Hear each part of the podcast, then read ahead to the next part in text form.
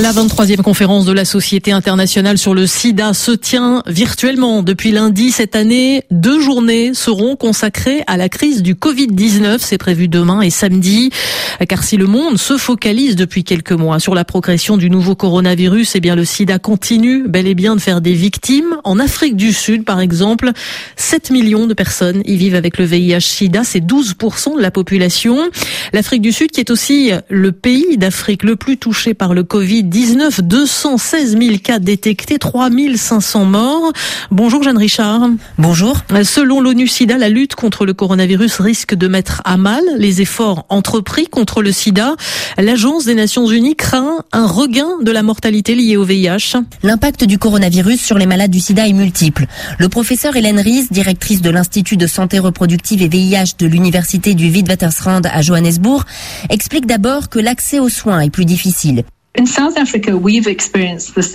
En Afrique du Sud, comme ailleurs, pendant le confinement, qui a été ici très strict et très précoce, les gens ont arrêté de se rendre dans les centres de soins. Ils craignaient d'être exposés au Covid-19.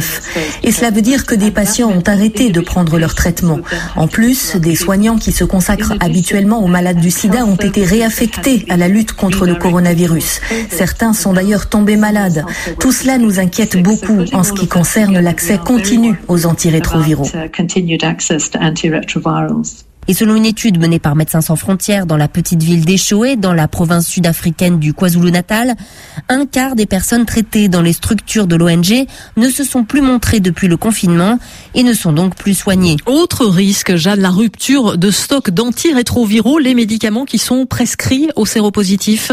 Oui, le docteur Gilles Van Kutsem, spécialiste HIV et tuberculose chez MSF et basé au Cap, détaille comment la pandémie de coronavirus affecte toute la chaîne de production d'antirétroviraux. La plupart des médicaments utilisés dans les pays pauvres sont faits en Inde avec des produits de base qui viennent de Chine. Alors le confinement et la, la diminution de la productivité en Chine et en Inde a causé un effet de vague. Ça veut dire qu'on a déjà des ruptures de stock d'antirétroviraux essentiels de première ligne et on va en avoir plus dans le futur. Et il y a 73 pays qui sont à risque d'avoir des ruptures de stock dans les 3 à 6 mois qui viennent. En Afrique du Sud, les stocks d'antirétroviraux sont suffisants pour l'instant selon lui, sauf pour un traitement de substitution qui commence déjà à manquer. Euh, Jeanne, que peut-on faire pour tenter d'améliorer cette situation?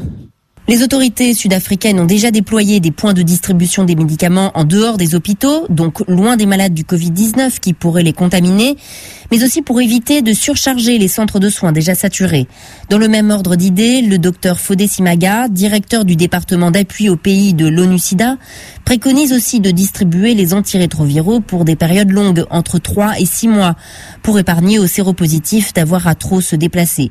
Car l'important pour lui, c'est de permettre la continuité des soins personnes atteintes du VIH. Nous avons fait une modélisation et qui ont montré que s'il y avait une interruption complète des services de traitement du fait du Covid, on aurait en Afrique 500 000 morts supplémentaires cette année. Ce qui nous ramènerait au nombre de morts, 1,3 million d'environ 2008. Ça fait un recul de 10 ans, c'est dramatique. Évidemment, ça c'est le scénario extrême. Mais même une interruption des services pour seulement 20% des personnes vivant avec le VIH en Afrique générerait, si je puis dire, malheureusement 110 000 morts supplémentaires cette année. Donc, on doit affronter les deux épidémies en même temps, et c'est possible. Mais dans son rapport annuel, l'ONU-SIDA s'inquiète déjà de voir certains financements initialement destinés à la lutte contre le VIH-SIDA détournés en faveur du coronavirus. Jeanne Richard pour le focus de la rédaction. Merci Jeanne.